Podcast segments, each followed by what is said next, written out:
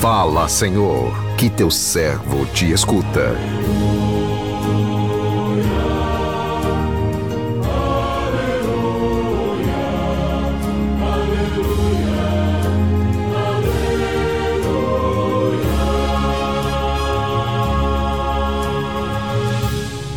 O Senhor esteja convosco, Ele está no meio de nós. Proclamação do Evangelho de Jesus Cristo, segundo Mateus. Glória a vós, Senhor. Naquele tempo, apresentaram a Jesus um homem mudo que estava possuído pelo demônio. Quando o demônio foi expulso, o mudo começou a falar. As multidões ficavam admiradas e diziam: Nunca se viu coisa igual em Israel. Os fariseus, porém, diziam: É pelo chefe dos demônios que ele expulsa os demônios. Jesus percorria todas as cidades e povoados, ensinando em suas sinagogas, pregando o evangelho do reino, curando todo tipo de doença e enfermidade. Vendo Jesus as multidões, compadeceu-se delas, porque estavam cansadas e abatidas, como ovelhas que não têm pastor. Então disse a seus discípulos: A messe é grande, mas os trabalhadores são poucos.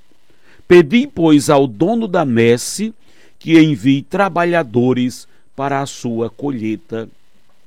Palavra da salvação, glória a vós, Senhor.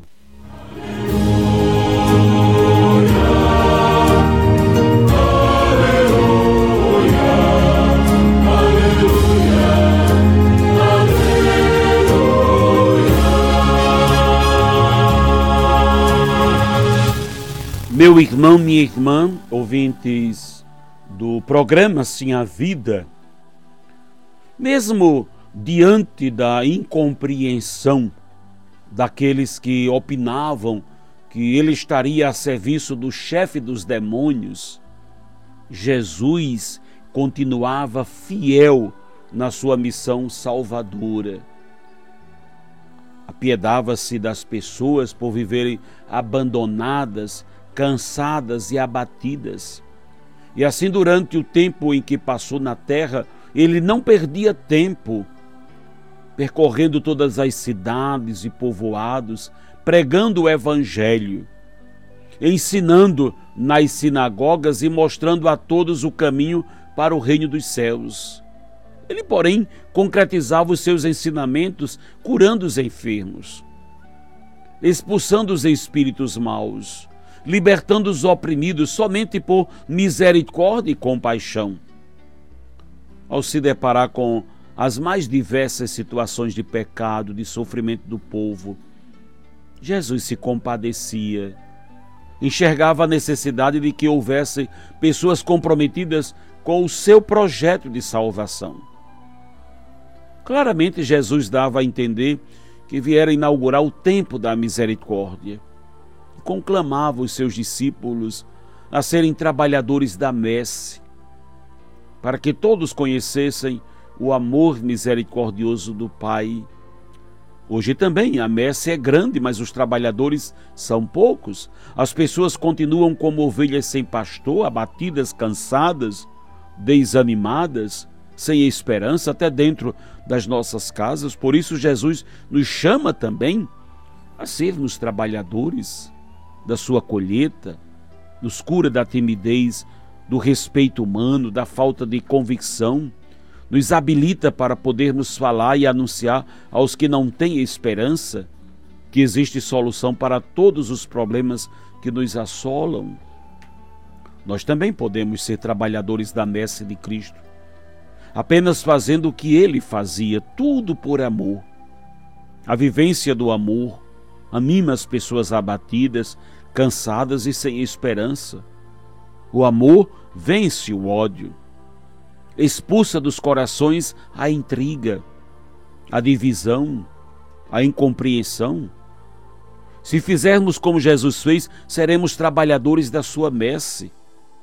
Você acha difícil fazer tudo como Jesus fazia? Você se considera trabalhador da messe de Cristo?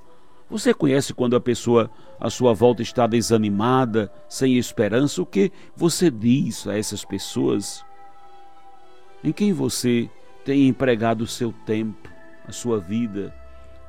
Meu irmão, minha irmã, olhamos para as multidões de ontem que estavam de fato cansadas e abatidas com todos os sofrimentos da vida, abatidas com todas as situações que não se resolviam no coração de tantos, as multidões abatidas com a pobreza, com os desgastes da vida. Mas olhemos também para as multidões de hoje, olhemos como vivem muitos dos nossos irmãos e irmãs, quantas vezes o nosso povo está sofrido, cansado e abatido, não é questão de pena, é compaixão, é sentimento evangélico, é sentimento do coração de Deus. O pastor olha para suas ovelhas cansadas e abatidas para cuidar delas, para ter compaixão de cada uma delas.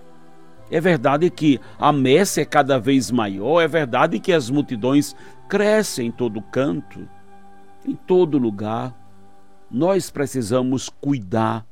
Precisamos cuidar levando Jesus, levando a palavra de Jesus, levando o amor de Jesus, mas não deixando de cuidar das realidades humanas, materiais, realidades físicas, cuidar do sofrimento do nosso povo.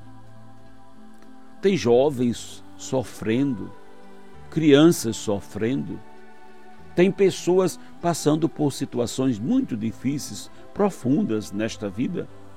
Não deixemos ninguém perecer pela fome, pela falta de cuidado, pela falta do alimento.